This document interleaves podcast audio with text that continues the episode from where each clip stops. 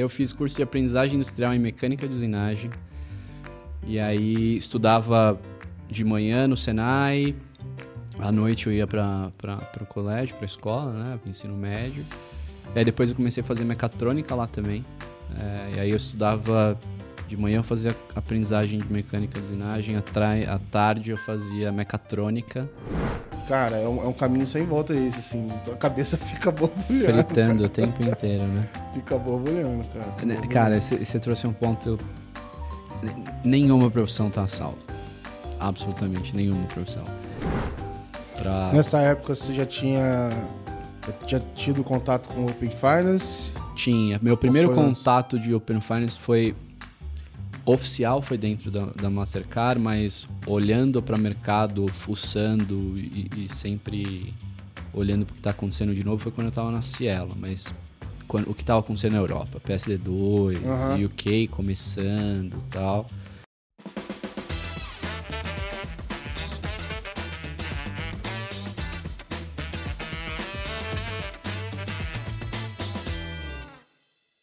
Fala pessoal, sejam muito bem-vindos aqui mais um episódio da Let's Open Podcast, seu podcast favorito para falar de economia aberta. Open Finance, Open Banking, Insurance e o que mais o pessoal inventar por aí, a gente vai abordar aqui. É, sejam muito bem-vindos, sou Gabriel Pereira, sou criador da Let's Open. Eu escrevo semanalmente sobre tudo que está acontecendo de mais relevante no mercado. Então eu vasculho os mais diferentes cantos da internet para entender o que está acontecendo, filtrar e entregar para você toda segunda-feira de manhã com alguma pitada de bom humor, porque ninguém merece, né? Então receber um texto, enfim, maçante logo, logo cedo. Então a ideia é facilitar um pouco desse consumo. Se você ainda não assina, entra lá, letsopen.com.br, é de graça. É, e toda segunda vai estar lá no seu e-mail. O nosso podcast aqui, a ideia é que a gente traga um pouco das vozes da indústria, né? Então, quem são as pessoas que estão por trás da indústria em diferentes pontos de perspectiva que estão ajudando a construir Open Finance aqui no Brasil e até fora, que a gente já teve é, convidados aqui, enfim, vindo de outros países. É, hoje é um episódio que eu já estou tentando fazer tem um tempinho, é, bater um papo aqui, então eu sei que vai ser super legal. Eu chamei aqui o Leonardo Henrique. É, hoje é, ele se juntou à Visa, né, na verdade, no ano passado, 2022. Está como diretor sênior de Open Finance para o Brasil, dentro da Visa. Tem mais de 15 anos de experiência na indústria de pagamentos e já atuou em áreas de tecnologia, produtos e consultoria estratégica. Ele tem também passagem é, relevantes, então, por exemplo, no Itaú, na Accenture e na Cielo. É, e antes ele estava como Head de Open Finance na Serasa Experian. É, ele se formou em análise de sistemas, é, seguindo uma tendência aqui de pessoas de tecnologia que migraram para negócio. Então, é, eu estou aqui numa, uma, numa sequência aqui com várias pessoas.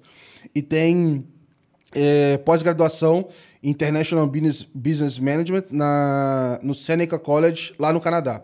Então, já passou um tempinho morando fora aí, então, já curtindo aí a, a, a outros climas aí.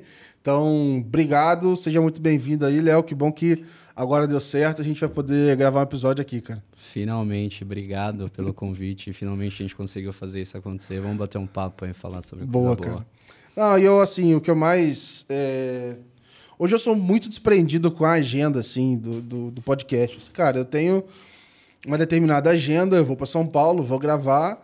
E eu vou tentar gravar o máximo que eu puder, assim. Se eventualmente não dá, eu sei que muita gente a agenda não bate, eu vou e marco para depois, não tem problema nenhum. Então, assim, eu fiquei desprendido quanto a isso, assim. Então, o pessoal às vezes fala comigo, pô, Gabriel, mil desculpas, eu não vou conseguir, vou ter que desmarcar. Eu falo, não, relaxa, a gente marca de novo. É, só me avisa com alguma antecedência. Não precisa é, ser. Não, faltando 15 minutos é, também, não, não vou conseguir. É, aí não, não é, tem meditação que, que, que, que, faça essa, que faça ficar tranquilo, mas deu tudo certo. Boa. É, e, pô, Léo, eu quero começar já, como eu começo todo mundo, é, sem falar de trabalho, cara. Quero saber é, quem que é o Léo, de onde é que você é, cara. Quero saber antes de análise de sistemas, etc. É, de onde é que você é, como é que tua família te apresenta, como é que eles descreveriam o que é o Leonardo? É uma boa pergunta. Eu não sei como minha, fam minha família me descreveria, não, mas eu sou de São Paulo, sou nascido e criado em São Paulo. Na capital mesmo? São Paulo, capital. Corintiano. Desde pequeno Isso, até a os morte. últimos anos aí tá meio É, complicado. não, eu sei. Você é flamenguista, né? Sim, sim, sim. É, então você tá numa fase boa. Mais ou não, menos. é, não né? esse ano tá. É, tá- mais ou menos. assim, Mandaram o é Vitor fora- Pereira pra cá, mano. É, então. Pô, cê- cê- eu, eu quero ver como vai ser o primeiro jogo Corinthians e Flamengo ele lá não vai na tá- Arena. Acho que ele bicho. não vai estar lá. Se, ele se- tá. se ele sobreviver até esse momento, vai ser um negócio interessante. Eu espero que ele não esteja lá. Eu espero que até a data que esse episódio seja publicado ele já não esteja mais no Flamengo. Mas enfim, nascido e criado em São Paulo, corintiano, pai de duas crianças, o Pedro e a Estela, casado, é, filho do seu Jair e da dona Eleni. É, estudei em escola pública minha vida inteira. Minha vida inteira. Hoje algumas pessoas olham e falam, pô, você trabalha lá na Visa, fez pós-graduação fora do Brasil, não sei o quê, vida fácil, Aham. playboy da Faria Lima. Minha história não é bem essa, mas tudo bem. é, é, porque às vezes é, é, vê a foto não vê o filme, né? É Do isso, tá olha vendo. lá a foto no LinkedIn de Exato, terno e tal, acha que... Mas acho que a, a, a minha história começa... Bom, falar um pouco da minha família, que é meu, meu centro de tudo, assim. Pessoal, eu cheguei com esse bonequinho aqui, que é metade do Tom e metade do Super-Homem, que eu confesso que eu não consegui entender ainda Hum. a relação dos dois. Como é que foi a concepção desse produto? Exato, eu não consigo pensar muito, não, mas o, o Pedro, quando eu tava saindo de casa, eu falei, Pedro, papai vai precisar sair agora tal. É, não vou conseguir colocar você para dormir. E ele falou, papai, o que você vai fazer? Eu falei, papai vai gravar um podcast. e aí ele, nossa, que legal. Eu falei, vai, vai ter vídeo, você vai conseguir ver depois. Aí ele falou assim, que às vezes quando a gente viaja, a gente coloca podcast para ele ficar tranquilo no carro. Ele e a Estela, a irmã dele. E aí ele falou assim: já sei, papai, então leve esse brinquedo aqui. É, fala pra eles que a cabeça gira. Então, é, eu preciso demonstrar esse produto que vocês agora, tem que tá? demonstrar, cara. Então, esse é um super-homem e um tom ao mesmo tempo, que ele tem a capacidade de rotacionar. E aí, a cabeça do tom pode virar um super tom, ou um, sei lá, um super. Não sei escrever bem ao certo. E não só isso, ele também desenhou aqui dentro Que isso, cara. o Jerry, cara, um rato. Tem o Jerry dentro, É. que ele foi comido. Talvez tenha sido comido pelo Exato, tom. exato. Então ele pegou e falou assim: pai, mostra pra câmera pra eles darem um zoom. Eu juro por Deus que ele falou isso, cara.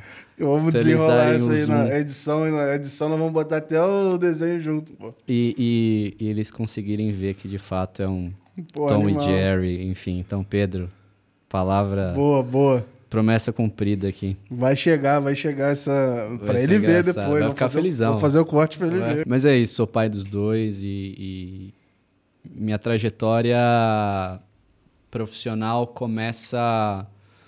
Na verdade, antes, de fato, você- você comentou de, de análise de sistemas, eu, eu, fiz curso, eu, eu fiz curso de é, profissionalizante no Senai, Uhum. quando eu tinha 14 anos. Um amigo estudava comigo no colégio. As é, maiores invenções do país geralmente saem de lá, porque a galera. Hoje em dia o pessoal até brinca assim que, cara, qualquer invenção diferente que tem algum brasileiro, ele fala, ah, fez o Senai, mano. Ele vem com alguma coisa Não, tem Senai. uma galera cabeçuda lá mesmo. E aí eu fiz curso de aprendizagem industrial em mecânica de usinagem. E aí estudava de manhã no Senai, à noite eu ia para o colégio, para a escola, né, ensino médio. E aí depois eu comecei a fazer mecatrônica lá também. É, e aí eu estudava de manhã eu fazia aprendizagem de mecânica de usinagem, à, tarde eu fazia mecatrônica e à noite eu ia para o colégio. Então eu passava estudando o dia inteiro, Caraca. assim. É, cansadaço, assim. Era sete horas da manhã eu começava a aula no Senai, lá no Brás, morava na Zona Norte de São Paulo. E ia até, sei lá, dez e meia, que é o horário que termina lá. Nossa senhora. é. Acho que isso veio um pouco do meu pai. Meu pai sempre me incentivou muito a estudar, assim. É, E aí eu fiz esses cursos, comecei uma faculdade de mecatrônica em São Caetano. Mas assim, é, esses cursos surgiram por conta da é, de alguma proximidade que você já tinha? Você tinha alguma referência ou meio que era a oportunidade que estava na sua frente ali? Cara, Como- referência zero. Meu pai, meu pai é, é formado em tecnologia também. É a primeira pessoa da família dele que fez faculdade.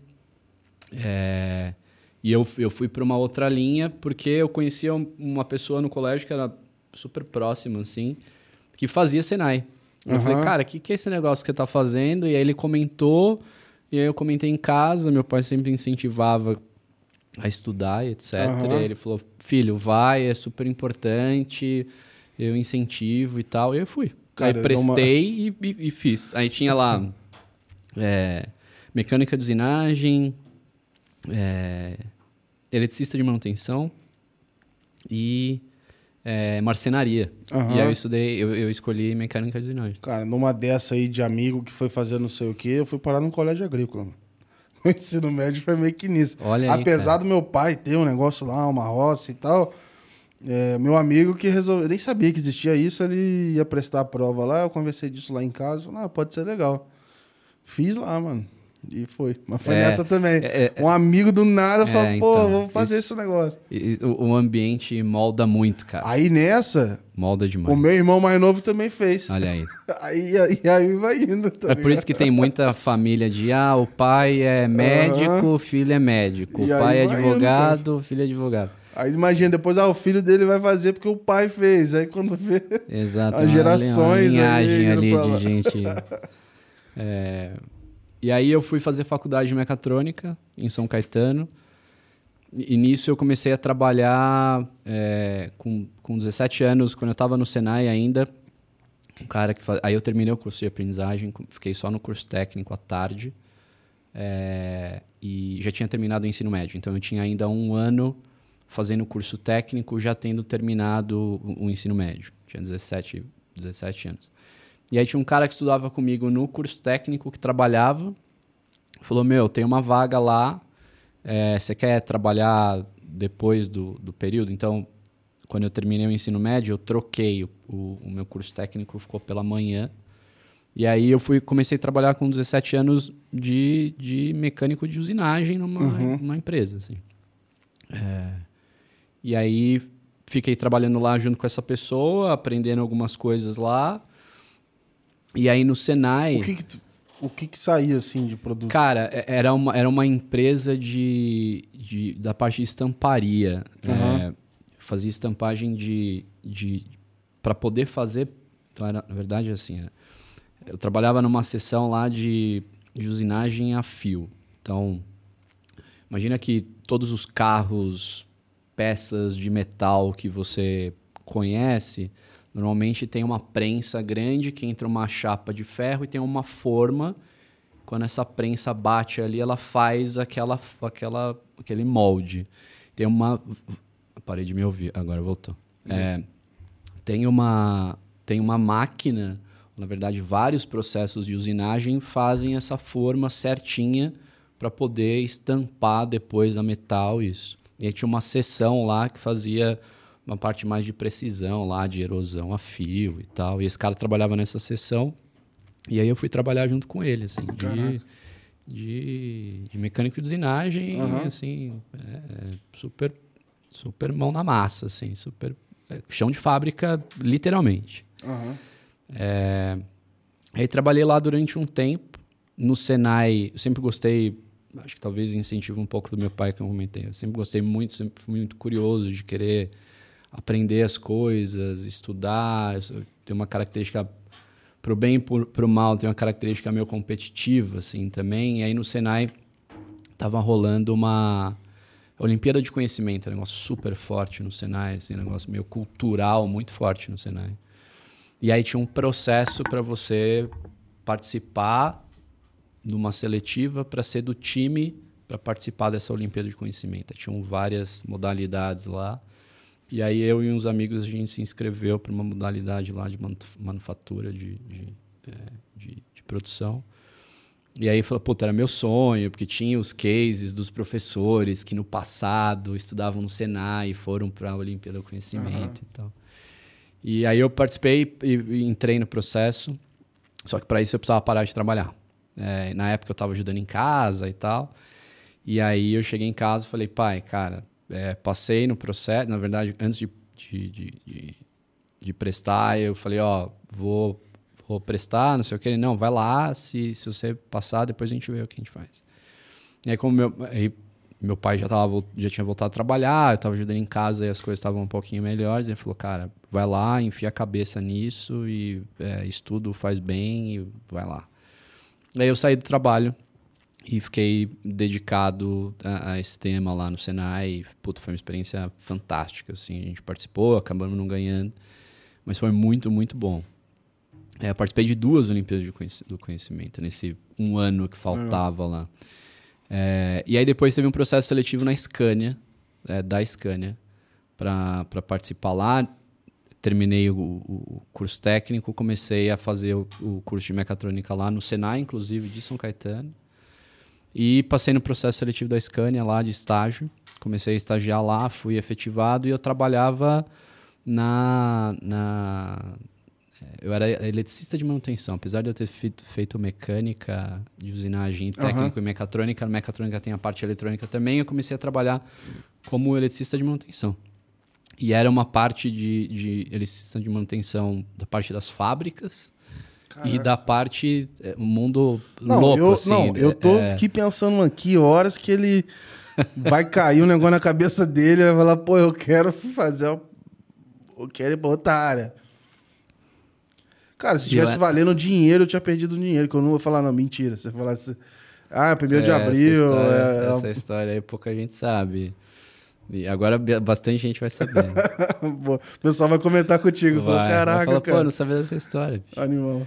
E, e aí, eletricista de manutenção de, de fábrica, eletricista de manutenção do escritório. Então, eu brinco assim com algumas pessoas bem mais próximas quando você está no escritório e vê um cara carregando uma escada, trocando uma lâmpada. Eu era esse cara, mesmo. Exato. Eu era esse cara. Choveu pra caramba lá, derrubou, pagou tudo, deu uma crise lá. Exato. Essa galera não, não dorme, velho. Exato. E aí eu fui esse cara. E aí, bom, enfim, trabalhei lá durante uns dois anos na Scania. Lugar fantástico, cara. Fantástico. Fazendo faculdade de, de mecatrônica lá no Senai. Mas aí chegou uma hora que eu falei, cara, isso não é para mim, não só trabalhar como eletricista de manutenção, mas a própria faculdade. Eu falei, putz, cara, eu encaro a mecatrônica talvez muito mais como um, um hobby de gostar do tema de robótica e tal, do que necessariamente algo que eu queria pro resto da vida, assim. Uhum. Aí me questionei muito, bati um papo em casa, tive alguns devaneios. Meu pai me ajudou muito nessa época, inclusive, de, de direcionamento, assim. Não, quem fala para mim que nessa época já estava decidido, é, cara, eu já desconfio. Com 17, é... 18, 19 anos, você ter Pelo certeza do que Deus. você quer fazer pro resto da vida é um negócio meio complicado. Pô, começou a clarear perto dos 30, pô. É, exato, exato. E olha lá, daqui a pouco eu posso queimar a língua. Alguém é, vai falar assim, pô, vai Gabriel, mudar de novo, cara. Pô, gente... Gabriel, quando é que você largou tudo e começou a fazer cordão na praia? Eu não sei, cara. E, e aí eu, eu decidi ir para a área de, de tecnologia. Aí fui fazer sistemas.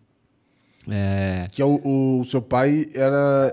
Meu pai era, meu, meu pai era da área, é, mas ele sempre. É, altos e baixos de carreira, assim, e, e teve uma, uma, época até que ele saiu da área de tecnologia. Nessa época eu acho que ele nem estava mais, se não me engano, na área de tecnologia, só que ele sempre viu um potencial, assim, ele sabia do potencial do tema de tecnologia. Eu fui fazer tecnologia, ainda trabalhando na, na Scania. Cara, é o único dinheiro que eu tinha, e a Scania é uma empresa que pagava relativamente bem até.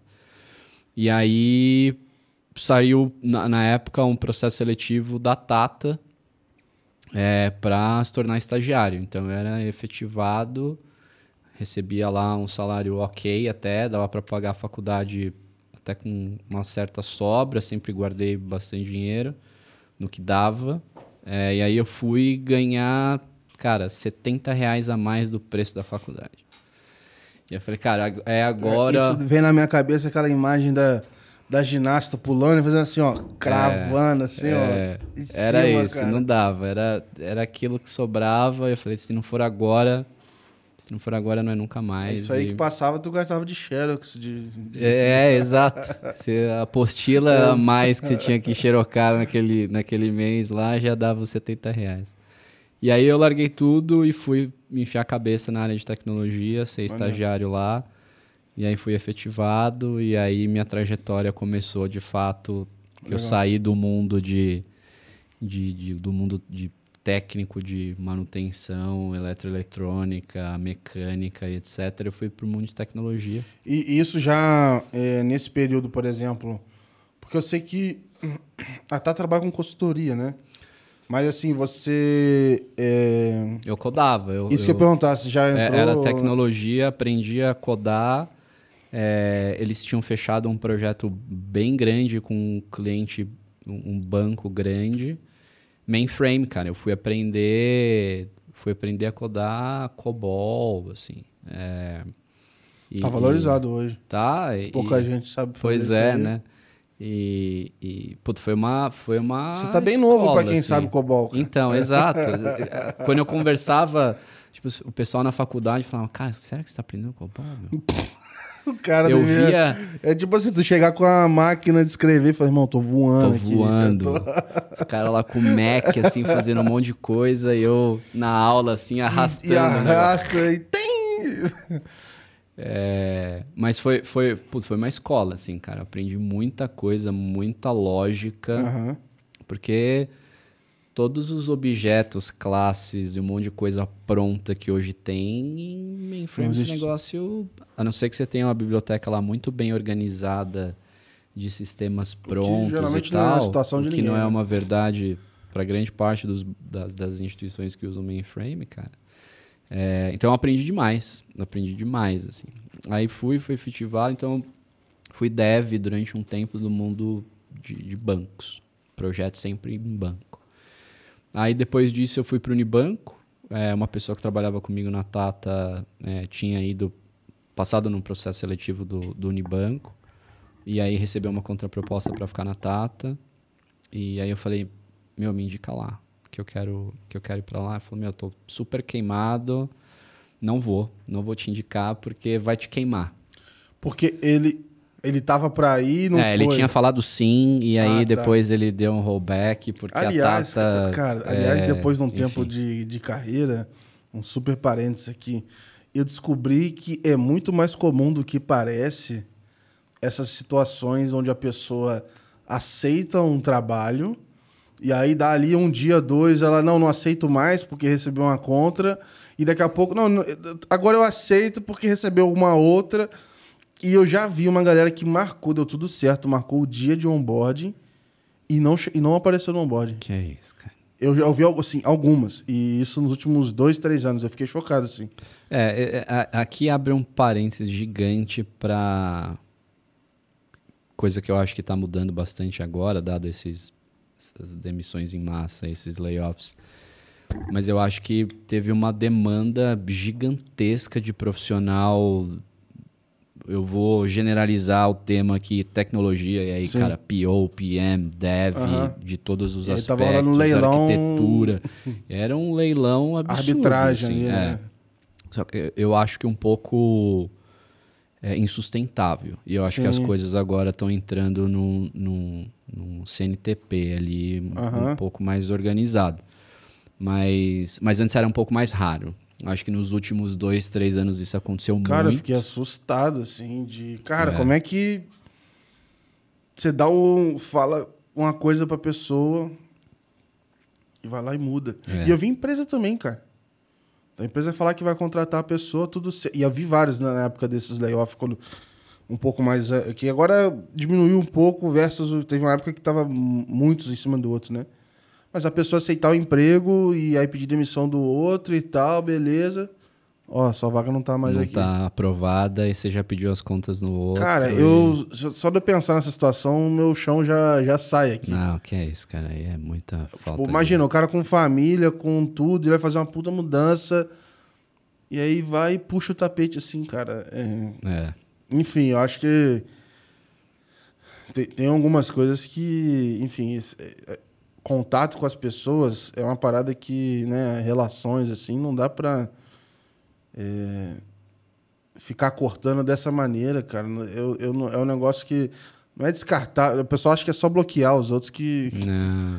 é, Cara, o mundo corporativo é uma ervilha. Exato, né? exato. O ovo é muito grande, cara. O mundo corporativo é uma maravilha. Exatamente, cara. É, hoje você faz um- uma coisa errada, amanhã as pessoas vão saber e... E é, da mesma forma, quando você vai fazendo várias boas e que sejam sem dúvida, pequenas, sem dúvida. é absurdo como é que você vai colhendo o fruto disso depois. Sem dúvida, sem dúvida. É muito diferente. Pois é. Aí você fala pra ele, pô, me, me coloca na boa lá então. Mesmo que você esteja um pouco queimado, eu topo correr o risco. É, e ela falou: não, eu te dou o telefone e você liga lá. Ela me deu o telefone, eu falei lá com a gestora: ó, tal. Meu nome é Leonardo, sei o que aconteceu aí com a pessoa. É, e, mas eu queria participar Eu do que falei processo. pra ela voltar porque eu queria. queria a vaga dela. É, mas eu queria participar do processo. É, t- pode ser? Ela, ah, vem aí. E aí eu participei do processo e passei, cara. Caraca, animal. E aí entrei no Unibanco, Unibanco Cartões. É, e aí foi a primeira vez que eu coloquei o pé na área de, de payments, assim, oficialmente. Mas aí, por exemplo, você foi tecnologia. tecnologia. Ainda tecnologia, mas com uma característica um pouco diferente do que eu estava na Tata. Tipo, Então, arquitetura, não.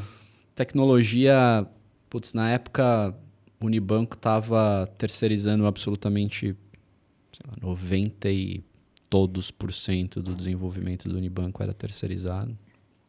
É, e a gente fazia a ponte, não existia PM, PO, era um analista de negócios ou um analista de sistemas que fazia especificação, nada, metodologia ágil não existia discussão, era de fato waterfall, assim, do começo ao fim.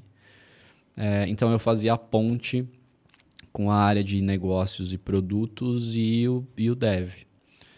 E foi quando eu comecei a sentir o cheiro ali de, de negócios e produtos e comecei a gostar, assim. Eu falei, cara, esse negócio aí é mais interessante do que eu imaginava. Você viu que o bônus era melhor, né? Fala a verdade. É, é, eu, eu- eu, na verdade, eu falo que eu queria ter continuado em tecnologia, saber codar e um monte de ideia que eu tenho na cabeça para É, colocar em sim, prática, sim, bicho. cara, Hoje eu não absurdo. tenho essa capacidade mais, não. Cara, é, eu, eu, eu fuço muitos é, fóruns é, de indie hackers, assim, essa galera que cria micro SaaS, a galera fica criando soluções assim, mas é quase que um estilo de vida que os caras pregam, que é tipo assim, cara, eu sozinho, eu no máximo com alguns freelas, vou montar uma, solu- uma soluçãozinha aqui que vai render, tipo assim, não precisa virar um unicórnio.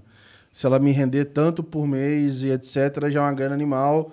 E dependendo do serviço, puta, eu só vou dar manutenção e tal. Então, assim, é, com vários, vários, vários serviços. E um cara que eu tenho acompanhado particularmente, ele já tinha feito vários e ele tem essa história de fazer building public, assim. Então, ele vai montando e vai contando do processo todo.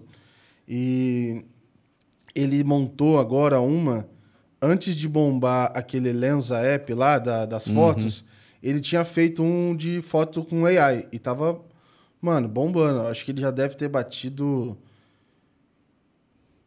para não errar muito aqui, pelo menos uns 15, 18 mil dólares por mês de recorrência com o aplicativo dele de fotos que Olha aí, cara. é, ele foi pivotando. Então, assim, agora a galera manda as fotos normais e ele muda para fotos corporativas. Cara, eu é, vi uma tipo pessoa que assim- postou no LinkedIn, uma menina que Sim, postou eu vi, no eu vi, LinkedIn. Eu vi, isso aí, eu vi isso aí. Mas é nesse estilo. O cara começou a fazer vários e de nicho ele tá bombando lá. E assim, é um Olha cara, aí, cara. talvez tenha mais um, e ele vai fazendo código e vai trocando ideia com a galera. Ó, ele começou fazendo de design, de. é, ah, eu gostaria de uma casa assim, assim. Antes de sair o, GT, o GTP lá, o GPT. GPT. é, o 3,5, o 4, ele já tava fazendo, e aí saía, ah, pum, saiu uma, é, uma casa é, do jeito que você queria, um design. Aí ele criou um bot que ficava postando esses designs no Twitter, e se a galera interagia mais, curtia mais ou menos, ele ia fazendo outros, assim. Uhum. Muito louco, assim. Mas o cara foi criando várias coisas meio que automáticas ali em cima do, do, do produto dele, e ele ia melhorando, melhorando, melhorando. E é um serviço, cara, eu, principalmente na Let's Open, eu assino vários servicinhos de 3, 4, 5 dólares pra fazer isso, pra fazer aquilo e tal, pra resolver minha vida, assim. Sim. Então os caras vão criando coisas assim em cima disso e monta esse SaaS e, e faz uma grana. Mas muitos desses caras são desenvolvedores que têm uma noção ali de negócio, uma veia empreendedor e tal. Ou é um empreendedor que também tem uma visão de no-code lá, que hoje tem muitas Sim. ferramentas disso e tal. Então, cara, eu tô sempre olhando isso no meu part-time, assim. Sempre tô olhando alguma outra coisa e vejo o que, que dá para fazer dentro da Let's Open ou Sim. dentro do, do que eu já trabalho, assim, ver o que, que tem para melhorar, ou de repente eu pegar alguma coisa que resolveria meu problema, mas de- poderia resolver o problema de outros creators, não sei. Cara, é um, é um caminho sem volta esse, assim. A cabeça fica borbulhando. Fritando o tempo inteiro, né? Fica borbulhando, cara. Fica Né, borbulhando. Cara, você trouxe um ponto. N- Nenhuma profissão tá salva. Absolutamente nenhuma profissão. Como que você vai imaginar que um fotógrafo de é, executivos, es- essa pessoa tá em júdice? É, é, você simplesmente coloca uma foto sua tradicional, normal, sem ser executiva e um- uma tecnologia transforma aquilo numa foto executiva LinkedIn-like, cara. É, cara. Eu tô achando que, assim, se pensar em qualquer ramo de negócio, você vai ter o- os caras que são alta performance lá, os top 1%, e você vai descendo, vai descendo, tem uma galera que é o cauda longa, assim. E eu acho que o cauda longa de todas as profissões ele vai ser derrubado pela tecnologia muito em breve. Então, putz, eu, Gabriel, eu não sou.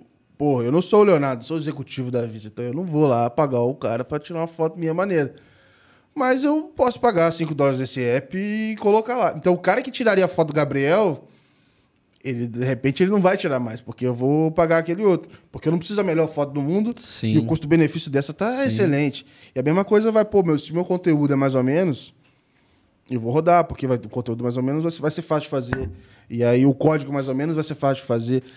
Tudo que é mais ou menos e que enganou por muito tempo, ah, uma edição de vídeo, tipo, ok, tudo isso tá indo embora, cara. Às vezes a gente pega pra brincar aqui, assim, fazer algum Reels, alguma coisa assim. Cara, a gente entra no CapCut lá, que é o aplicativo, ele já tem uma porrada de modelo de Reels pronto, com música. Você só troca os vídeos e bota o vídeo que você quer, cara. Então, tipo assim, para eu sair do zero para algo aceitável, a tecnologia já, já te faz Já muito faz. rápido, muito rápido. Exatamente, cara. Você consegue brincar com isso hoje de qualquer coisa, assim, qualquer coisa. Então, assim, não. Eu não fico tão assustado com as coisas mais diferenciadas e autênticas, que eu acho que isso. Enfim, a criatividade humana é um negócio muito específico, assim. Mas, cara, tudo que for. Ah, velho, vou fazer um design aqui porque minha, minha agência vende logo por 100 reais e uns logo mais ou menos. Para a empresa que quer pagar mais ou menos. Cara, mais ou menos o logo automático na internet Já tá, vai ficar pô, melhor que da tua agência sem já, velho. Então você viu um cara bom de fazer logo, outro tá enrolado, velho. Concordo. É, ou você começa a revender o que tu comprou na internet. Exato, se o seu canal de distribuição é bom o suficiente para pegar o que tá na internet pronto, revenda, né? Exato, exato, cara. Exato. Bom, enfim, aí voltando e fechando 30 parênteses aqui. E aí foi quando eu comecei a sentir o cheiro da área de negócios e, e- e produtos. É, e aí foi quando eu decidi, sempre tive vontade de sair do Brasil, é, estudar fora e tal. E foi quando juntei dinheiro minha vida inteira para ir fazer uma pós-graduação na área de, de, de, de business, é, fora do Brasil. Aí participei de, de processo seletivo, aí passei nessa, nessa, nessa universidade, nessa faculdade canadense lá no Seneca College e fui fazer International Business. Cara, animal, cara. E aí fui morar em Toronto, é, pô, experiência legal pra caramba. Como é que foi? Tu ficou um ano? Como é que foi? Um ano e pouco, o curso era full time um ano. É, primeiro eu cheguei um pouco antes para fazer inglês é, com uma característica mais acadêmica. Foi ótimo, sim. Meu inglês era bem, bem mais ou menos. Mas aí eu tive que prestar uma prova aqui no Brasil, ter uma nota mínima para entrar nesse Sim, inglês, sim. e aí aperfeiçoei lá durante um É, tempo. a, a nota é realmente para você chegar lá, né? É, exato. Se, se E tiver pra- só a nota, você pode apanhar bastante ainda, né? Exato, exato. E a nota era eram dois processos, né? Um era do para participar do curso de inglês e a outra era para poder entrar na pós. Aham.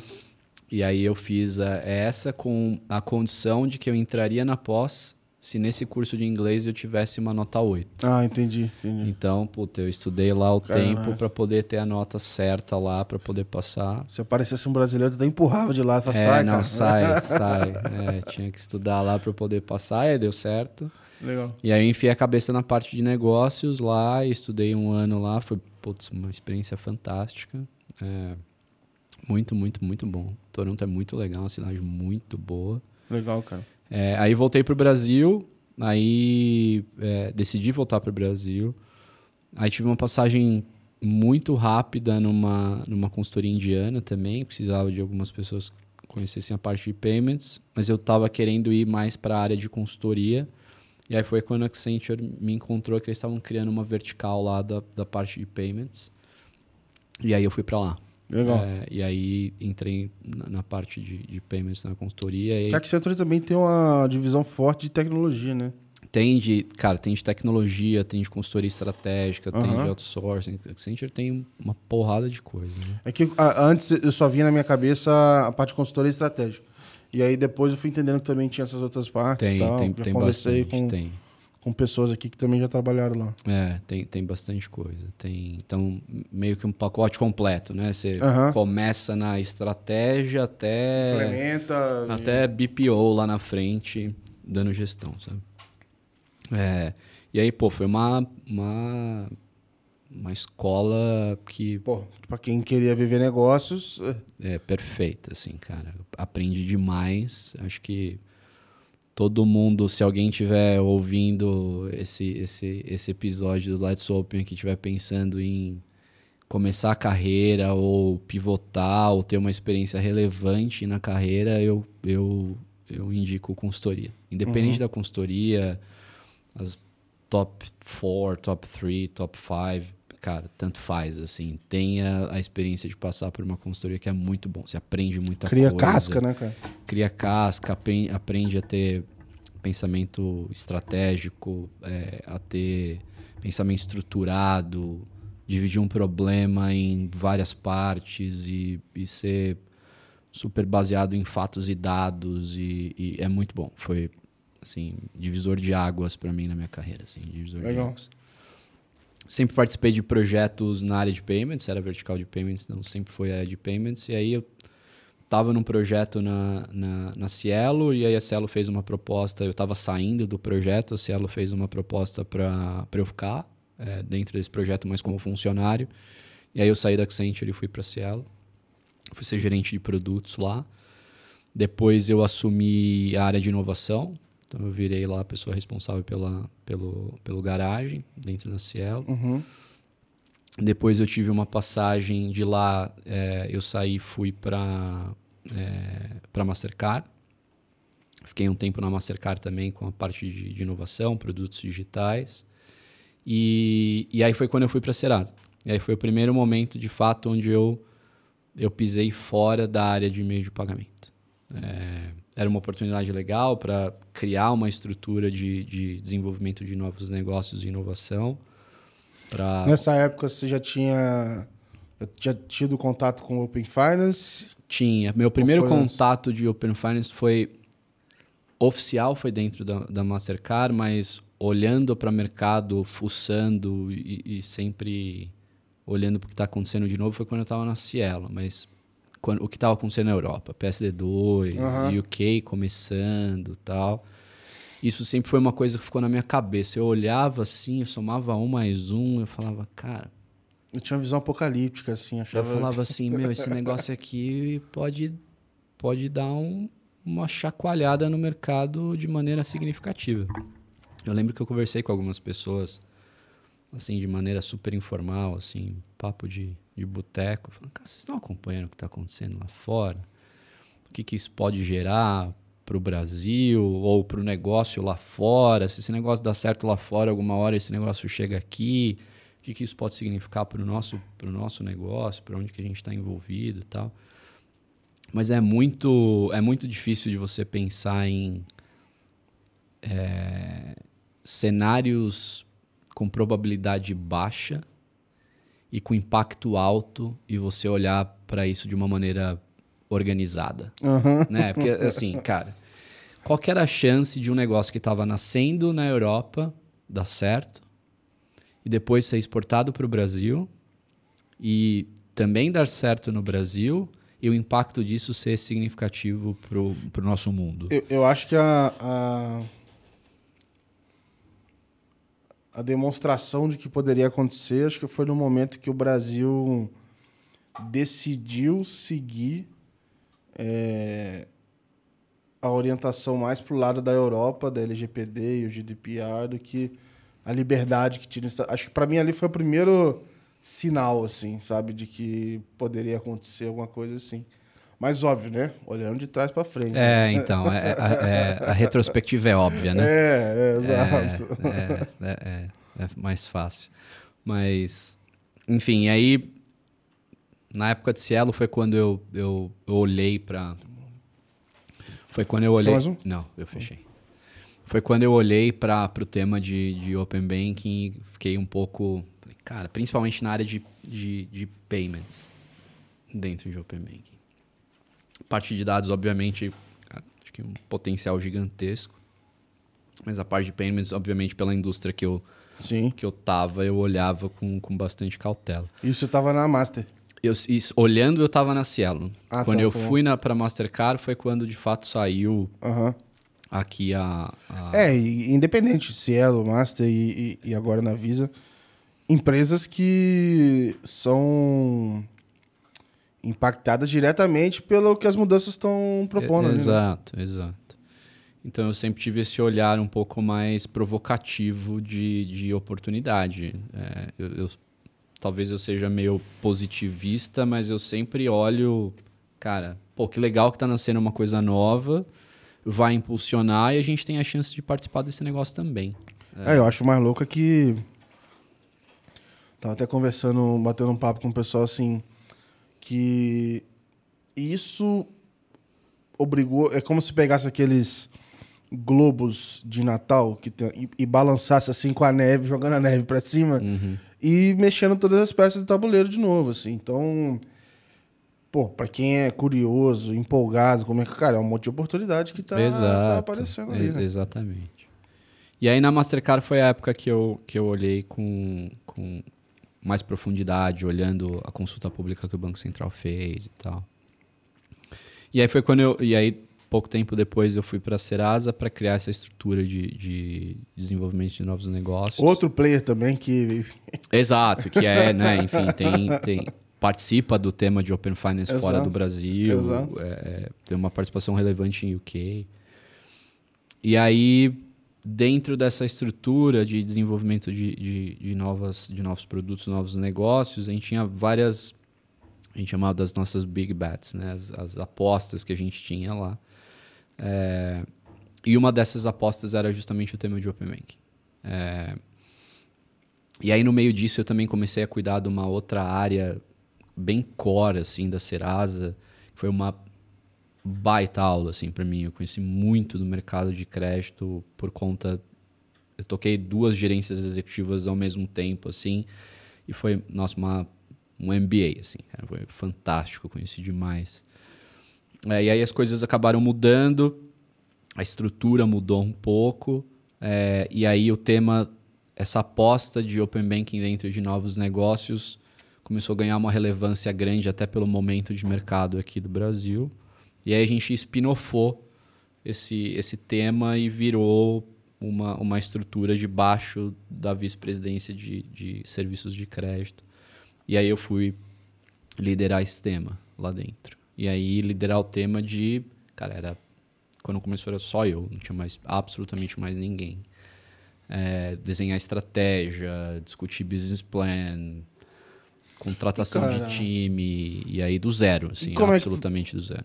E como é que você faz um negócio desse para um tema que ele é tão dependente de decisões de regulador e enfim, é aquela história, né, de que você acabou de falar, a retrospectiva é óbvia, mas é, teve alguns desenhos que você falou assim, caraca, joga essa folha fora aqui Ah, e vamos pegar mais uma. Sempre tem, cara. Não à toa eu comentei essa parte de cenário, porque eu, eu eu sou talvez um entusiasta disso, assim, de. é, quando a incerteza é muito grande, você não pode ser all-in em nada. Assim, uhum. Absolutamente nada.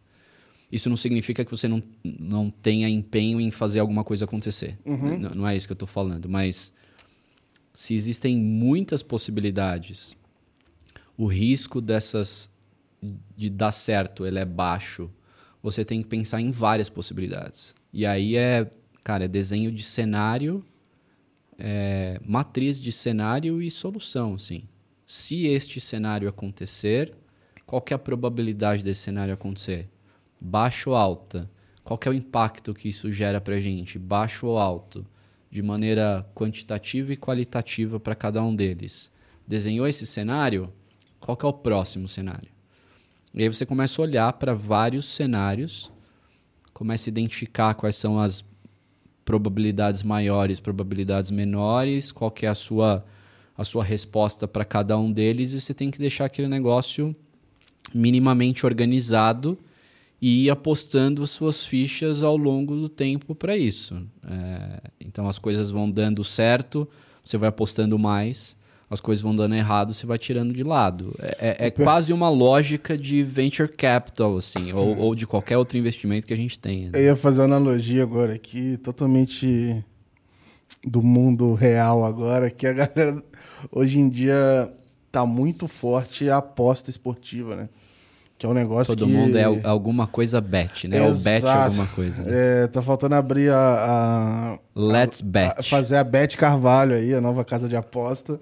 Mas o pessoal fala muito assim, eles brincam, e a mesma teoria, assim, de, de gestão de banco, assim. Tu não vai jogar, você tá maluco, cara. Você vai separar um dinheiro para jogar e você vai jogar 30% dele num negócio que a probabilidade é maluca. Então, até a galera que, tipo assim, pô, tá lá apostando em quem vai ganhar um jogo online e etc., tá fazendo a gestão de cenário, tá considerando é, é ali isso, pra, é, pra... É, é. Ah, não, esse aqui, ó a probabilidade, a odd é maior, eu não vou fazer assim, vou fazer assado. E, e cara, não, é um negócio meio que pra vida, assim, é óbvio. É, a gente escuta muitas histórias que deram certo de pessoas que deram all-in e deu certo. Mas quantas outras mil errado, erradas deram que a gente não ouve? Exatamente. Não escuta. Exatamente. O all-in que deu errado, a gente não escuta falar, porque às vezes deu tão errado que a gente nem é, sabe onde foi. Exatamente. É a mesma coisa, não que eu seja advogue pela necessidade e obrigatoriedade de faculdades e universidades, mas sempre lembram de ah, porque o é Bill o Gates ou é. Zuckerberg largou não sei o quê. Primeiro que ele, né, ele, ele largou Harvard, né? É. Ele não largou uma faculdade mequetrefe dos Estados Unidos. Então, primeiro aí você já vê que ele é uma pessoa diferenciada nesse sentido. E segundo é que ele é um em quantos que sim, não sim. tinham faculdade que acabaram dando certo, mas enfim. É, eu tava, eu tava lendo um negócio, e aí é, é foda porque eu já não lembro se eu li, se eu ouvi onde é que foi, mas que era um pouco disso assim, olha, a gente para muitas coisas acontecerem, etc, tem a ver com, com, com hábitos ou com coisas que você vai fazendo ali com disciplina, né? Então, é, o efeito ali de juros compostos, tanto no investimento quanto saúde, quanto qualquer coisa, é meio que nessa linha. Só que existem os eventos de cauda, alguma coisa assim, ou os eventos muito diferentes que podem te alavancar, mas o que você estava fazendo aquilo ali. O que acontece é que alguns eventos muito improváveis jogam Bill Gates lá em cima, jogam Zuckerberg lá em cima, etc. E a gente tenta replicar um negócio que é irreplicável. E, e, assim, é, é, impossível replicar, e aí a gente acaba olhando para aquilo como, ah, putz, beleza, dá para fazer. Como uma verdade absoluta, né? E, e aí é. tem uma passagem lá de um, de um livro que eu acho que é Psicologia Financeira, esqueci o nome, mas ele está falando, tipo assim, olha na época lá do, do Bill Gates, ele, na mesma sala, ele tinha um, um parceiro, assim, que poderia ter fundado com ele a Microsoft, que também tinha a mesma probabilidade de só aquela escola tinha acesso a computador nos Estados Unidos inteiro, um tipo específico de computador, sei lá o que que era. E eles ficavam brincando com aquilo na biblioteca. Esse cara, ele... Bill Gates, beleza, virou Bill Gates. E esse cara, ele teve um acidente esquiando, que era super específico, específico, específico, e morreu esse cara depois de um tempo. Então, assim, a probabilidade rara. Para um foi a de jogar lá em cima, para outro foi de, é. de jogar lá para baixo. E a gente só fica lá olhando como é que aquele evento aconteceu e tenta se inspirar. Eu parei de ler assim livros é...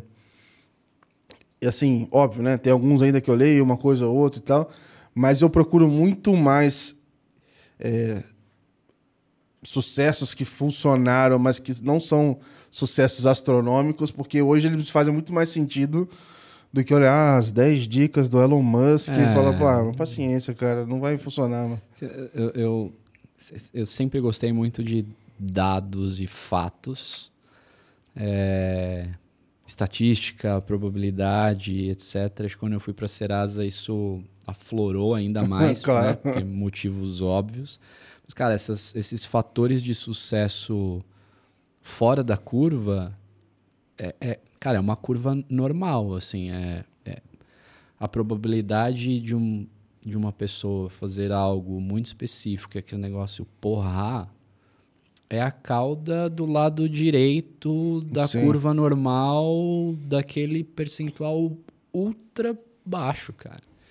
Que às vezes a gente acha que tá no meio da curva normal, de que Exato. não, fica tranquilo, solta as bolinhas lá de cima que vão cair, vai né, cair ali no meio. Cara, não, não, não vai. É, não, não, não, vai. É... Só que aí você vê, por exemplo, todo o trabalho que essa pessoa. Porque eu já descobri que não tem sucesso do dia para noite, nenhuma estratégia de negócio, de empreender, de nada. Só que a gente não vê o quanto que o cara ralou. A gente fala assim, é ah, é. é. só fazer isso e isso. Pô, por que, que tu não comprou Bitcoin? É só comprar. O cara comprou, guardou e tá milionário. É, é, meio que. É, não, é, o, é o que a gente falou. a retrospectiva é óbvia é, pra caramba. Você despreza tudo. E, e, o, e o cara que porrou tal, não sei o que, também a gente não vê o que, que ele fez para conseguir é, né, chegar lá, né? É Mas, é fogo. Enfim. É fogo. Então, voltando à sua pergunta, você falou, pô, como é que você desenhava com todas essas possibilidades? Era é, muita uma discussão de desenho de cenário mesmo, assim. É, e de ter a capacidade e o buy da empresa também de tomar decisão rápida, uhum. porque isso impacta também diretamente. Então, a velocidade do que de como as, as decisões ou mais do que as decisões a velocidade com que o mercado hoje se move versus a velocidade com que as corporações, e aí dizendo mais das grandes corporações, têm a, a velocidade ou a capacidade de tomar decisões, isso faz com que as coisas acabam acabem dando certo ou dando errado. Mas eu acho que um bom cenário, um bom desenho de cenários ajuda bastante a, a você ter várias, uhum. várias cartas na mesa para poder tomar decisão. Cara, e você, assim, como um executivo que está olhando estratégia, etc., é... em que momento isso aconteceu de você sentir que tem ali a autonomia, o respaldo? Porque, cara, é... pode ser frustrante também você ficar desenhando para onde é que vai a organização e, de repente, te falta um pedaço de informação que mudaria totalmente sua análise, é... ou então você não tem um buy da liderança e aí o seu trabalho começa a perder um pouco sentido, assim. É... Imagino que, óbvio, né, como um consultor, você já estava olhando estratégia, mas teve um caminho até chegar esse momento que está hoje, assim. Queria entender um pouco até um, um lado disso, né? Porque você também, óbvio, você não vai lá e vai... Ah, não, é para cá... Né? Você não vai assinar a caneta e é isso que a gente vai fazer, porque a, a empresa não é de um só, né? Então, queria até entender um pouco como é que foi esse processo, assim... É de desenhar a estratégia e ao mesmo tempo ter esse trabalho de convencimento e de direcionamento então cara acho que primeiro assim o, o, primeiro trabalho é você conseguir convencer da importância da empresa olhar para aquele tema de uma maneira é, é, factual e pragmática de assim galera eu não estou falando que isso daqui vai fazer com que a gente dobre a nossa receita no ano que vem. É, mas hoje eu ainda não tenho fatos e dados para provar qual é o impacto positivo, né, o, o, custo de fazer ou o custo de deixar de fazer. Acho que primeira, o primeiro passo para qualquer pessoa que está tentando provar ou mostrar a possibilidade de um negócio novo dentro de uma empresa é conseguir o espaço de falar, eu preciso estudar isso. Uhum. Acho que esse é o primeiro ponto. É, um, é uma tarefa fácil? Não. Tem uma questão cultural muito forte da empresa de dedicar tempo, pessoas, recursos para fazer isso.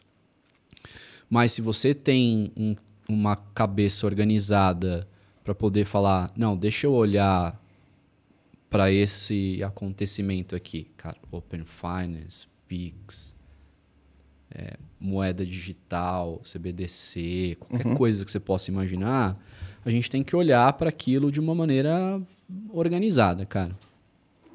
Viu quais são os impactos que isso pode gerar para a companhia? Organizou aquilo? E, e aí talvez seja é, a escola que eu tive quando eu passei na consultoria é você, cara, fazer um trabalho organizado, extensivo de estratégia. O que, que é aquilo? É, como é que funciona? Quais são os players? Se já é um mercado existente ou não? Quando já é um mercado existente é um pouco mais fácil, entre aspas, que você já consegue ter um pouco mais de fatos e dados ali, também. referência, uhum. quem está jogando, é mais fácil de entrevistar e etc. Quando não, cara, assumptions, né? Isso pode acontecer, isso pode acontecer, olhando para fora do Brasil e aí beber da fonte do que já aconteceu fora do Brasil é, ajuda bastante. E você fala, ó, esse daqui, esse é um ponto, é, eu passei isso na Visa agora também. É, quando você está falando de um tema novo dentro de uma empresa, não parta do princípio de que as pessoas saibam aquilo uhum. que você sabe. Uhum. Parta do princípio de que muitas vezes você vai precisar explicar o que é aquilo. Não para todas, mas para algumas. E algumas pessoas, stakeholders importantes no meio da jornada. Então, tenha o, o trabalho extensivo educacional em cima disso também. Então as pessoas precisam entender o que, que é aquilo, para elas entenderem qual é o impacto da, daquilo, para elas entenderem qual é o impacto daquilo. Potencialmente o impacto é impacto pode ser positivo ou negativo, o impacto daquilo na sua empresa, para aí sim você desenhar uma estratégia e aí em uhum. cima disso você desdobra a estratégia.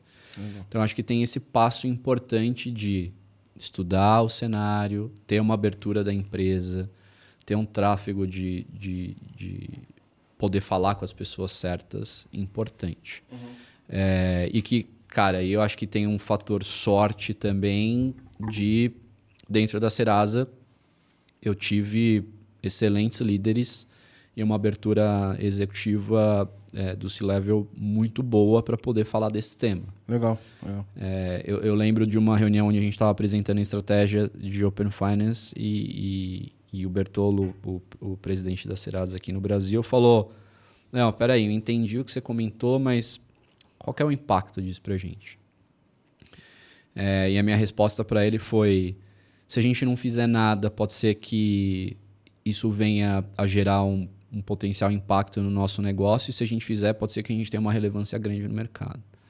Então, a resposta, eu até brinquei, é uma resposta meio de consultor. Uhum mas, é, é, no fim das contas, é isso mesmo. Assim, é, com o cenário que a gente tem hoje, com os dados que a gente tem hoje, se a gente fizer, pode ser que a gente tenha uma, algo relevante. É de... uma teoria dos jogos, né? É tá exatamente teoria dos jogos, cara. é exatamente teoria dos jogos. Então, e aí tem um, tem, tem um ponto de que é, isso, quem está desenhando estratégia, discutindo estratégia, tem que tomar bastante cuidado e eu vejo que o, que o Open Finance passou por isso aqui no Brasil também, de...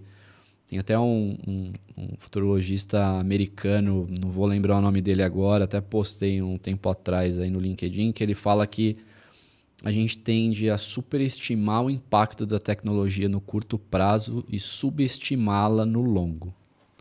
Então, tudo que é novo e, e, e cara, você pega isso e aplica para tudo que você possa imaginar do ponto de vista de tecnologia. Chat GPT, uhum. AI, machine learning, metaverso, cripto, qualquer coisa. Pega exatamente essa frase que eu acabei de falar, coloca assim, as pessoas olham, tem alguma coisa nova, NFT. Cara, superestimando o potencial disso num curtíssimo prazo a, a, a decepção entre expectativa e realidade é gigantesca. Claro. As pessoas esquecem de olhar para aquilo ou deixam de olhar. E aí, no longo prazo, aquele negócio dá uma chicoteada absurda porque você não fez nada, porque no curto prazo você não teve a paciência de fazer as coisas e acompanhar e etc, etc. Você deixa de fazer, cara, num espaço de tempo, um delta TX lá, ela Sim. destruiu o seu negócio. É, então, eu acho que eu tive sorte também de estar numa empresa super aberta para fazer esse tipo de discussão dentro da, dentro da Serasa na época para discutir isso. Legal. E, e tem um benchmark também importante fora do Brasil. Né? Então foi, foi uma experiência bacana, cara. E assim, é, dentro do que você obviamente puder falar, é até a tua antiga casa, mas não não não da Serasa específico, mas assim, como é que você vê o papel, por exemplo, o que, que muda para os birôs no Open Finance? Porque tem uma é, tem umas frases meio alarmistas, assim, ah, vai acabar o birô. Pô, calma lá, pô, peraí. Não faz sentido. É, é, eu acho que tem uma via até de turbinar algumas coisas do Biro que talvez ele não teria acesso e- ao que teria antes. E, particularmente, antes de responder, eu, eu, eu tenho uma visão de que. É, beleza, Serasa tem isso, mas o, o caso assim do Biro que consegue chegar até o consumidor final e ter uma proposta de valor, etc., para receber o dado como dado né, de primeira fonte, tem um diferencial absurdo de como trabalhar isso, né? É, mas óbvio, dentro do que você puder falar, como é que você vê um pouco desse, desse papel também, assim, que é algo que eu ainda não consegui explorar aqui no podcast, mas ó, o pessoal da Serasa já, já mandei convite aqui, vamos trazer eles em breve aqui pra gente conversar. Boa. Acho que é, é- é muito alarmista, assim, cara. É- é- me parece headline de para poder ler a notícia e divulgar. Isso não significa que não tem impacto.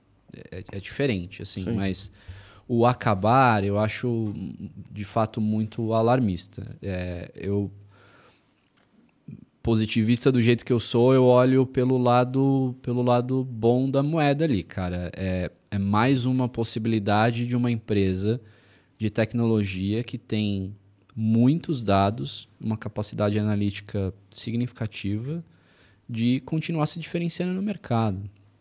É, e, e eu acho que tem, tem um ponto aqui importante.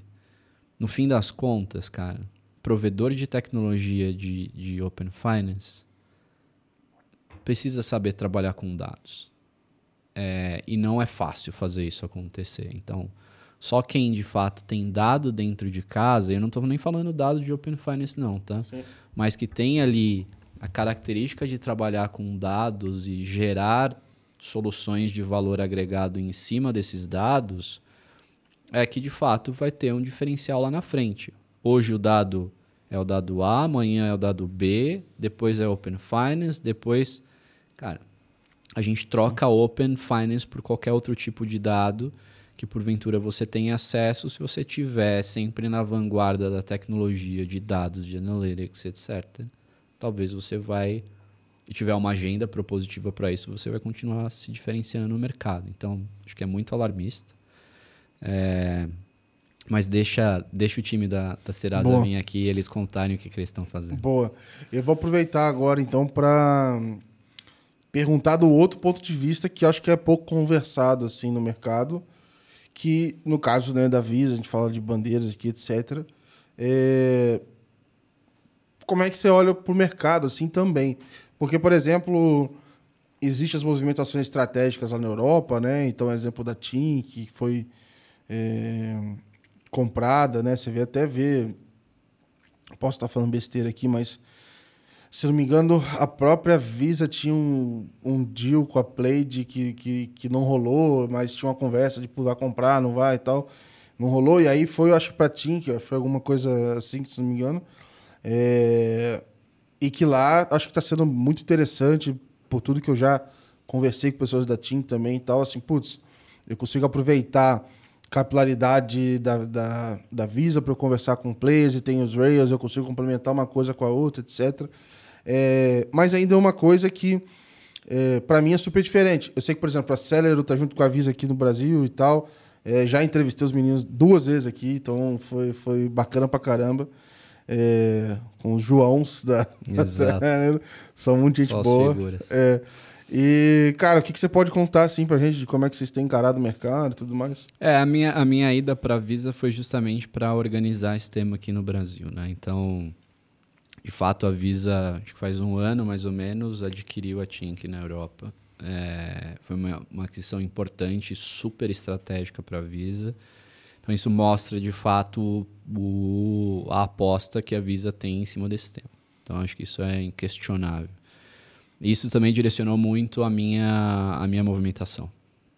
É, cara, tava super bem na Serasa, feliz, é, com um time muito bom. É, mas eu, eu, eu sempre amei a área de meio de pagamento. Então eu tava. Eu, eu brinco que dentro do Open Finance eu estava sentindo o cheiro do tema de meio de pagamento, mas acabava não, não participando dele. É, e aí quando teve é, a que chance... eu acho que o Serasa também, por vocação, não ia ser o que é mais explorar é, exato, pagamentos. É, exato. Né? Então, é, e aí quando eu tive a chance de, de bater um papo lá com o Nuno, ele falou, cara, é, a gente precisa de fato construir esse negócio aqui no Brasil e a gente precisa de uma pessoa para fazer isso. Né? Então, olhando para o que a Visa, a aposta que a Visa teve e a relevância da aposta que a Visa fez na Tink fora do Brasil, cara, é algo que estrategicamente para a companhia, não só aqui para o Brasil, para o nosso momento, mas globalmente é algo que a Visa aposta. Então, fazer um movimento também do ponto de vista de carreira, você tem que levar em consideração várias, né, vários cenários. A gente estava falando de cenários aqui, obviamente isso foi algo que eu levei em consideração quando eu, eu pensei na minha movimentação. E voltar para a área de pagamento, que é algo que eu sempre gostei e amei para caramba. Então, como a gente vê, assim, no, obviamente no que eu, eu posso compartilhar, claro, né? vou falar para você, pô, me abre o último slide aí que você levou na, na reunião com o C-Level. É, a, a, gente está tá se organizando forte aqui no Brasil para o tema de Open Finance. Acho que em, em breve a gente vai conseguir contar algumas novidades publicamente contar essas novidades. Eu já vou fazer já o corte aqui, assim. Saiba o que a Visa vai fazer no Open Finance no Brasil. vou bombar de view, cara, agora... é, então a gente está com algumas discussões boas, assim, em todos os aspectos do, do tema de Open Finance aqui no Brasil.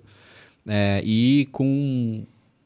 Acho que essa é a, uma vantagem absurda que a gente tem dentro de casa, esse essa exposição e força global que a gente uhum. tem, né? Então, é, muita conversa com o time fora do Brasil, muita conversa com o time Tink, é, para entender o que, que esses caras fizeram, como que, enfim, história, né? A gente consegue projetar futuro olhando um pouco para o passado. Uhum. Então, entendendo o movimento de, de como que eles se, se organizaram é, antes da aquisição, como que é o mercado, como que eles atacam essa oportunidade, quais são as frentes que eles olham, ver quais são as correlações aqui para o Brasil, as coisas que de fato são replicáveis, as coisas que absolutamente não são replicáveis, e pegar mais esse ingrediente para a gente colocar aqui dentro da nossa, da nossa estrutura, dentro da nossa estratégia e tomar as decisões que a gente é, tomou. E de fato já tomamos algumas, algumas decisões aqui no Brasil. Então, o papel que eu tive no começo aqui da Visa foi justamente para organizar tudo isso, assim, colocar todas as cartas na mesa, olhar para todos os cenários, olhar como que o Brasil está organizado para Open Finance, como que a gente está fora do Brasil, pegar quais são as particularidades, criar a nossa estratégia e o, e o, o legal é que a gente tem uma autonomia super significativa aqui é, no Brasil nesse sentido. Então a gente está no cenário de ter autonomia para poder fazer as coisas aqui, dado todo o nosso cenário Brasil, e ao mesmo tempo poder alavancar discussões, estratégias fora do Brasil com o que já aconteceu. Uhum. Assim. Então acho que muito em breve a gente vai conseguir mostrar de maneira palpável como que a gente vai como que a gente vai jogar esse jogo aí, cara. Legal. É... Eu vou. Não é pegadinho agora aqui, mas eu quero aproveitar essa história dos cenários e, assim, quais hipóteses ou o que, que a gente precisa que seja verdade pra gente chegar no, no, no melhor cenário possível que você imagina pro Open Finance assim, no Brasil, de adoção, o que quer que seja. É, e o que, que você acha que a gente precisa, então, que vire verdade pra gente chegar lá? E qual seria esse cenário, assim?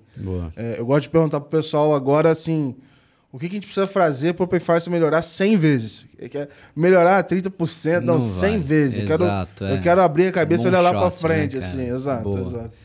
Eu acho que tudo, o, o fundamental, assim, a gente tem coisas mais estruturantes, mas acho que tem um- algo importante que é a proposta de valor, cara. Eu, eu acho que discussão de proposta de valor por parte dos participantes é algo que move o mercado. E aí, quando eu falo proposta de valor, é proposta de valor clara, direto ao ponto, com benefício tangível para os clientes finais, seja pessoa física ou pessoa jurídica. Né? Então, eu até acho que hoje no Brasil, dado a característica de proposta de valor que a gente tem na ponta, a gente está bom, a gente está bem para caramba. É, é, comparando a adoção da população bancarizada no Brasil no primeiro e segundo ano, olhando versus UK, a, a nossa curva ela está mais esticada para cima. Acho que tem várias questões aqui de comparar banana com banana, laranja com laranja, etc. Avanço digital depois de pandemia versus pré-pandemia. Acho que tem algumas coisas que não dá para comparar, mas, mas eu acho que proposta de valor clara na ponta é algo muito importante. Cara, se você parar 10 pessoas na rua hoje e falar: Você sabe o que é Open Finance? Ou você já compartilhou seus dados? Eu vou falar assim. Eu falar lá ele. A pessoa nem entende o que, que é. Cara, não sabe nem o que, que é. Então eu acho que tem. Isso passa por um. Tem várias coisas aqui, mas acho que passa por uma questão de proposta de valor muito claro. Por que, que eu preciso compartilhar os meus dados? O que, que na- no fim das contas eu ganho? O que significa isso? o que, que também, né? significa, né? Então, é, é, então, então, acho que tem uma questão de, de proposta de valor. Um outro ponto que eu colocaria aqui, Gabriel, é. é- cara, hoje eu, eu, eu sou um entusiasta de podcast, não é porque eu tô aqui, não, mas você deve até ter visto esses dias eu postei de é, indicações Ah, sim, de, sim, né, de, de podcast que eu, que eu vou. De vez em quando eu vou fazer. E hoje eu tava ouvindo um deles. É, que fala sobre é um tema que eu sou absolutamente apaixonado, que é sobre economia comportamental. né? A gente tinha falado um pouco sobre isso no passado, mas e, um, e uma característica da, de como que a gente destrava as coisas para que as pessoas façam coisas, que é o conceito do nudge. Cara, em português isso n- não tem Não meio tem. uma, uma tradução. A cutucada. É, é tipo um empurrão, né? Um do tipo, cara, vai lá, Aham. faz isso, um empurrão, uma cutucada e tal. É, mas enfim. é, existem exemplos assim dos mais diversos tipos de é, crianças na esco- nas escolas passaram a consumir 70% mais de maçã pelo simples fato de que as maçãs eram servidas nas bandejas cortadas. Cara, isso é um negócio poderosíssimo e ao mesmo tempo me preocupa. Tipo assim, a economia comportamental usada para o mal, É, é. que é o gatilho do vídeo curto, que é rapidinho, da Sim, sim, sim, que sim, ativa a sua sim. mente. O- é o- o- muito poderoso mesmo, assim. É, É, não, é absurdo, concordo, cara. Eu, eu- eu concordo. É, é a diferença entre o, o criador desse termo para a economia comportamental é o, o economista lá, o Richard Thaler, né? E, e ele, ele criou o conceito do nudge, que é para o bem, e tem o sludge, que é pro, pro mal, né? Então é meio que as pessoas ficarem no limbo, assim. É, cara. é- mas eu acho que, voltando para a sua pergunta e, e olhando, eu acho que a gente precisa criar nudges na jornada de Open Finance Uhum. para poder fazer com que a aceitação seja maior, que o benefício seja maior na ponta, que a proposta de valor seja encarada pelos clientes finais de uma maneira mais propositiva e positiva para eles. Né? Então, o exemplo lá da, da adoção de, de, de, previdência nas empresas lá. É o exemplo do lado mais financeiro, né? Não sei se eu vou falar os números certos aqui, mas é algo... É, é, é a, a, diferença entre opt-in e opt-out. Eu definitivamente não estou advogando aqui para que o Open uhum. Finance seja por opt-out e não por opt-in, mas é, é, o exemplo do que, que foi feito, né? Então, 49% antes das pessoas pegavam lá todos os forms lá nos Estados Unidos e aplicavam para ter um plano lá de, de previdência.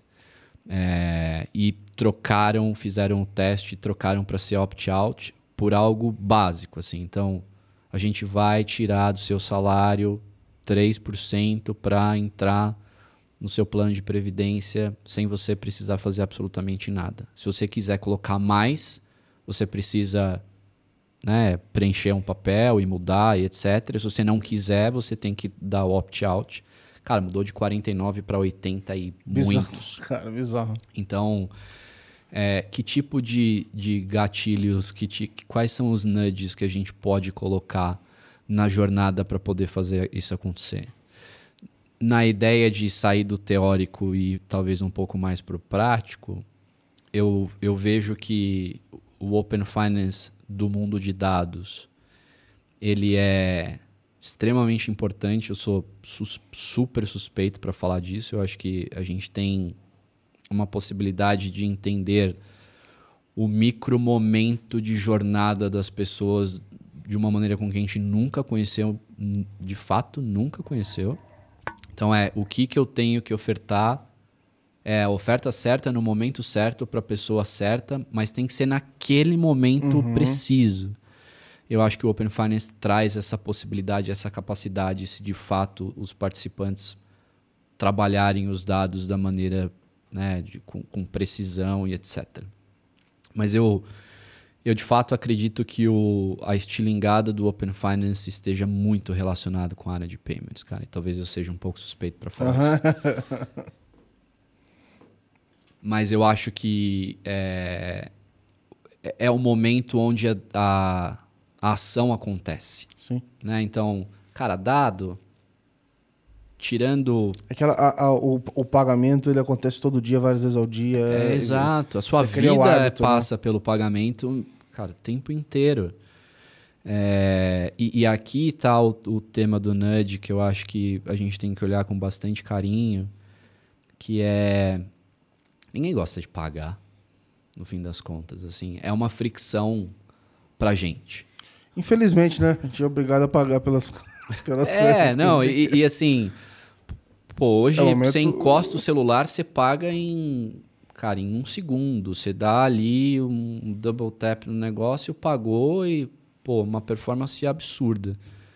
Mas quando você olha, por exemplo, para investimento, gestão do seu patrimônio. Eu sei que eu estou falando, a gente né, teve um pouco essa, uhum. essa, essa, discussão no, no post seu, a gente está talvez falando de uma, de uma camada da população muito específica que tem a possibilidade de fato de, de, é, de economizar, de investir, etc. É, mas eu acho que poucas pessoas de fato investem. Número um, investe os que investem talvez não da melhor maneira, justamente porque, cara, dá trabalho, né? Você tem que. Sim. Você tem que é, escolher tem o quanto. tempo, cara. cara, você, tem que, você tem que fazer ali uma análise mínima de, de um monte de coisa, né? Do quanto que você vai investir, o quanto que esse mês vai dar para você investir. Nem sempre é a, é a mesma quantia onde você vai investir, qual é o seu objetivo, qual é o seu objetivo de curto, médio e longo prazo, como que a economia está, onde você vai colocar, se é mais risco, menos risco e etc. E, e eu acredito fortemente que o Open Finance tem essa possibilidade, essa capacidade de dar esse empurrãozinho para as coisas é, estilingarem um pouco mais. Eu estou falando de um lado mais do, do, do, mundo de investimento e do outro do nosso dia a dia de pagamento das coisas também, uhum. né? Então, tem lá o, o VRP que está sendo discutido e tal, mas acho que é mais do que isso, assim, é, é, é, é olhar de fato para o pagamento, falando, cara, é, acho que o grande ponto é se você quiser que alguém faça algo, faça com que aquilo seja extremamente fácil ou que a pessoa nem tenha que pensar em fazer aquilo. É, o pessoal fala que tem que fala lá que é uma solução de qualquer coisa, uma startup, sei lá, para ser adotada, tem que ser, sei lá, 5, 10 vezes melhor que a anterior. Exato. É, acontece que a gente já evoluiu 10, 10, 10, 10 vezes, então vai ficando cada vez mais difícil evoluir mais 10. Exato. E óbvio, tem espaço ainda. É, mas o desafio vai ficando maior, porque a solução já existente é relativamente boa, muito boa. Hoje a gente tem soluções aqui que são melhores do que várias outras do mundo inteiro. Né? Então a gente está falando sempre da fronteira da fronteira. Assim. Exato, exato. É, o, o, o, mato alto, de certa forma, já foi cortado, né? Sim. Mas é. E, e, então a gente, de fato, tem que pensar numa característica talvez mais comportamental e menos processual. Acho uhum. que esse é meu, meu ponto do, do, de como que a gente pode chegar do outro lado. Legal. É, eu queria aproveitar, Léo, é, já agradecendo aqui seu tempo, a gente está chegando ao final, mas eu tenho feito umas perguntas totalmente diferentes para o pessoal aqui no final, que é o seguinte. Queria que você compartilhasse aqui com a gente alguma coisa da tua vida pessoal, não vale trabalho, que te deixou feliz assim nos últimos tempos. É, já ouvi gente que foi viajar com o pai, agora está com pet, é afilhada que acabou de nascer, tem, sei lá, seis meses. Já ouvi histórias super diferentes aqui, mas eu queria saber de alguma coisa, alguma coisa da tua vida pessoal que você tenha ficado feliz aí nos últimos tempos, cara. Cara, você me pegou agora. é... Pô, eu sou apaixonado pelos meus filhos, né? Acho que vocês puderam perceber que eu trouxe é, o super-homem e o Tom aqui, o Jerry que foi comido pelo Tom. É, mas eu acho que eu tô numa fase muito gostosa com eles, assim. Então, o Pedro tem cinco anos, a Estela tem dois. É, e os dois estão na escola. E algo que aconteceu muito recentemente, assim. É, a Estela começou na escola agora, recentemente. E, e o Pedro, eles estão na mesma escola e o Pedro entrou com ela, a gente estava praticamente num período de adaptação com ela. E o Pedro entrou com ela de mão dada, assim, eu te ah, levo até a sua sala. Que maneiro, é, cara. e, e eu, quando eu vi esse vídeo, ah, eu falei, cara, cara, assim, destruiu meu coração. Ah, assim, que maneiro. Então foi cara. muito, muito, muito gostoso. Então acho que esse momento do, com os filhos, assim, de, de, de, de é, ver o desenvolvimento deles. Uh -huh. é, eles aprendendo as coisas. O, o Pedro. Cara, o Pedro pergunta demais, assim. eu super fomento ele perguntar. Ele descobriu, obviamente porque eu comentei, eu falei sobre o chat GPT, eu chamo ele de AI, então ele fala, papai, hoje é o dia da gente fazer pergunta pro AI. Ah, acabou, cara. Cara, sei lá, de, de 20 temas que eu tenho pesquisado, mais da metade é dele, que querendo maneiro, saber de coisas cara. mais absurdas possíveis, de tipo, como o mundo foi criado Caraca, até... cara. Cria uma história do Sonic Assim, desse nível. Assim, cara, assim. isso aí é um entretenimento completo para uma criança, cara. Completo. Cara, e ele vai criar imagem, vai fazer tudo, cara. Isso aí é, é loucura, é, cara. É. Então, acho que o, um momento específico, acho que o, o Pedro segurando a mão da Estela, levando ela até, o, até, o, até a sala dela, do tipo, sou seu irmão, sabe? Que maneiro. Big Brother, assim, sabe? E acho que a fase que eles estão de, de aprendizado, assim, de conhecer o mundo, de, de, de se expandir, tá sendo, tá sendo super cara. gostoso. Que legal, cara. Obrigado por, por compartilhar. Boa. É, queria te agradecer o tempo aqui também. É... Pô, enfim, né?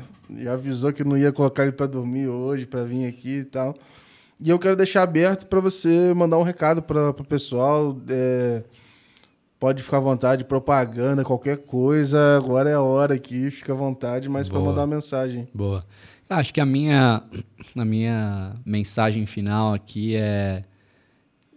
Talvez eu seja um pouco suspeito para falar e um entusiasta aqui do tema de Open Finance, mas eu acho que a gente está super no começo. É, é aquela um pouco que eu comentei da gente ter o cuidado ter o cuidado de não superestimar o impacto do Open Finance no começo e a nossa decepção ficar grande nesse sentido, e a gente deixar ele de lado e quando a gente olhar de volta para ele, ele ter feito um impacto gigantesco no nosso mercado financeiro. Então, não deixem de lado.